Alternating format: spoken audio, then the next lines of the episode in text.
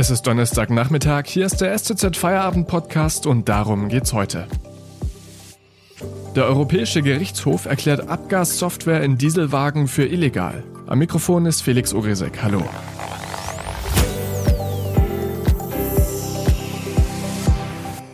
Manipulierte Abgaswerte waren vor fünf Jahren der Auslöser des VW-Dieselskandals. Am heutigen Donnerstag hat der EuGH in Luxemburg bestätigt, die Abschalteinrichtungen waren nicht rechtmäßig. Dabei gibt es aber noch einen entscheidenden zweiten Aspekt. Was dieses Urteil des Europäischen Gerichtshofs für die Autobranche bedeutet, erklärt uns jetzt Yannick Buhl aus dem STZ Wirtschaftsressort. Hallo Yannick. Hallo. Kannst du uns mal kurz die Hintergründe dieses Urteils erklären? Es geht da ja um einen Fall aus Frankreich. Ja, ähm, da haben französische Richter dem Europäischen Gerichtshof einen Fragekatalog vorgelegt. Ähm, äh, der ging aus einem Verfahren hervor, ähm, das in Frankreich äh, gegen Volkswagen ähm, geführt wird. Da geht es letztendlich um die Frage, ähm, hat Volkswagen mit seinen Abschalteinrichtungen ähm, den Verbraucher betrogen oder nicht. Und ähm, diese, diese Fragen hat der Europäische Gerichtshof jetzt beantwortet. Und es gab bei diesem Fall aus Frankreich aber einen wichtigen Unterschied bzw. eine Unterscheidung, weil nämlich nicht alle Abschaltvorrichtungen verboten sind, richtig? Äh, das ist richtig. Also ähm, diese Abschalteinrichtungen, die sind in einer europäischen Richtlinie ähm, geregelt und ähm, sind äh, in dieser Richtlinie auch als äh, verboten erklärt grundsätzlich. Es gibt allerdings Ausnahmen. Äh, Ausnahmen ähm, vor allem, äh, wenn es um Motorschutz geht. Das heißt, der Gesetzgeber lässt den Herstellern da einen gewissen Spielraum, äh, wenn sie den Motor gegen, gegen einen Schaden absichern wollen, dann kann unter Umständen technisch ähm, diese Abgasreinigung heruntergeregelt werden, also weniger ähm, Abgas ähm, gereinigt werden, um eben Schaden vom Motor abzuwenden. Und das ist die, die Ausnahme, mit der sich der Europäische Gerichtshof jetzt auch nochmal beschäftigt hat. Also der EuGH hat jetzt äh, gesagt, ja, grundsätzlich sind solche Abschalteinrichtungen eigentlich nicht rechtmäßig, aber dass sie nicht rechtmäßig waren, das ist ja zumindest aus deutscher Sicht gar nicht so neu. Nee, das ist tatsächlich nicht neu. Also der Bundesgerichtshof äh, hat Anfang des Jahres schon ähm, entschieden, dass, äh, dass das der Fall ist. Also das ist, ähm, dass Volkswagen ähm, mit seiner Art und Weise ähm, damit äh, umzugehen ähm, eben betrogen hat und deswegen ähm, Autokäufer auch Schaden ersetzt bekommen.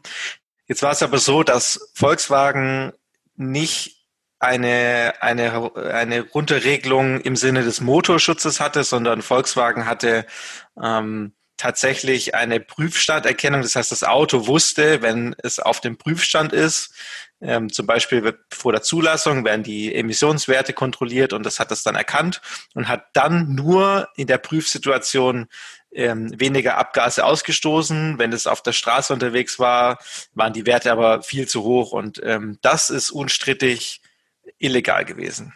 Das Urteil wird jetzt allerdings auch interessant für andere Autohersteller, zum Beispiel ähm, für Daimler, weil hier auch mit ähm, Motorschutz argumentiert wird, wenn es um, um gewisse Arten von Abschalteinrichtungen geht, wie wir es eben schon besprochen haben.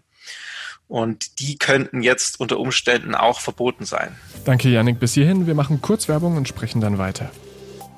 Wenn Ihnen dieser Podcast gefällt, denken Sie daran, ihn auf Spotify oder iTunes zu abonnieren, damit Sie keine weitere Folge mehr verpassen. Wenn Sie die Stuttgarter Zeitung zusätzlich unterstützen wollen, geht das am besten mit einem STZ Plus Abo. Das kostet 9,90 Euro im Monat und ist monatlich kündbar. Damit lesen Sie zum Beispiel diesen Text von meinem Kollegen Matthias Schirmeier. Der Bundestag macht den Weg frei für die steuerliche Homeoffice-Pauschale. Allerdings erscheint das Angebot verlockender, als es tatsächlich ist, denn die Absetzbarkeit wird begrenzt. Den Link zum Artikel finden Sie in der Podcast-Beschreibung.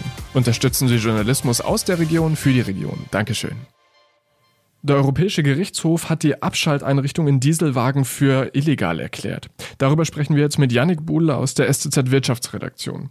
Und Yannick, spannend ist ja, dass es bisher diese Hintertür gab, durch die einige Autokonzerne sich aus der Dieselaffäre verabschieden wollten.